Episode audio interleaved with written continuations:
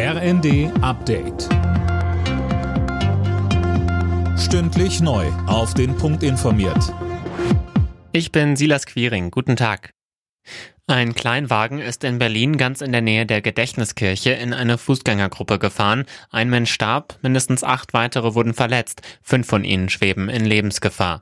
Laut Polizei handelt es sich bei dem Fahrer um einen 29-Jährigen. Polizeisprecher Thilo Kablitz sagte, Er konnte unmittelbar festgenommen, festgehalten werden. Wir vernehmen ihn gerade, wir klären gerade den Sachverhalt. Was die Rekonstruktion des Ereignisses betrifft, da sind wir gerade mit unserem Verkehrsunfallkommando dabei, mit äh, Ermittlerinnen und Ermittlern. Es geht jetzt nämlich herauszuarbeiten, ob es sich um eine Vorsatztat handelte oder ob es sich um einen Verkehrsunfall, vielleicht sogar mit einem medizinischen äh, Notfall als Grundlage handelte.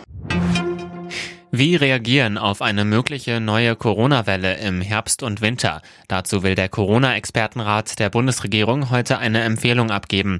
Die Bundesregierung bereitet sich ja aktuell vor. Gemeinsam mit den Ländern hatte der Bund ja vergangene Woche schon beschlossen, dass eine neue Impfkampagne gestartet werden soll und flächendeckende Schul- und Kitaschließungen ausgeschlossen sind.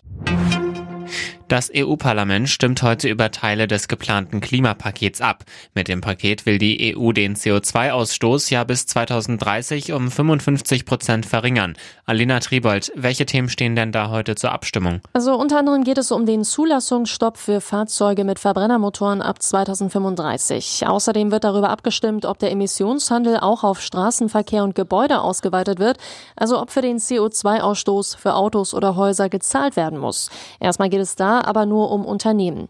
Hat das EU-Parlament seine Position festgelegt, geht es in die Verhandlungen mit den Mitgliedstaaten.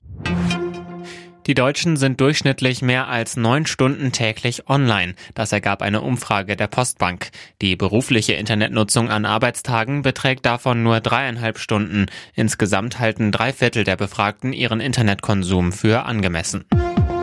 Alle Nachrichten auf rnd.de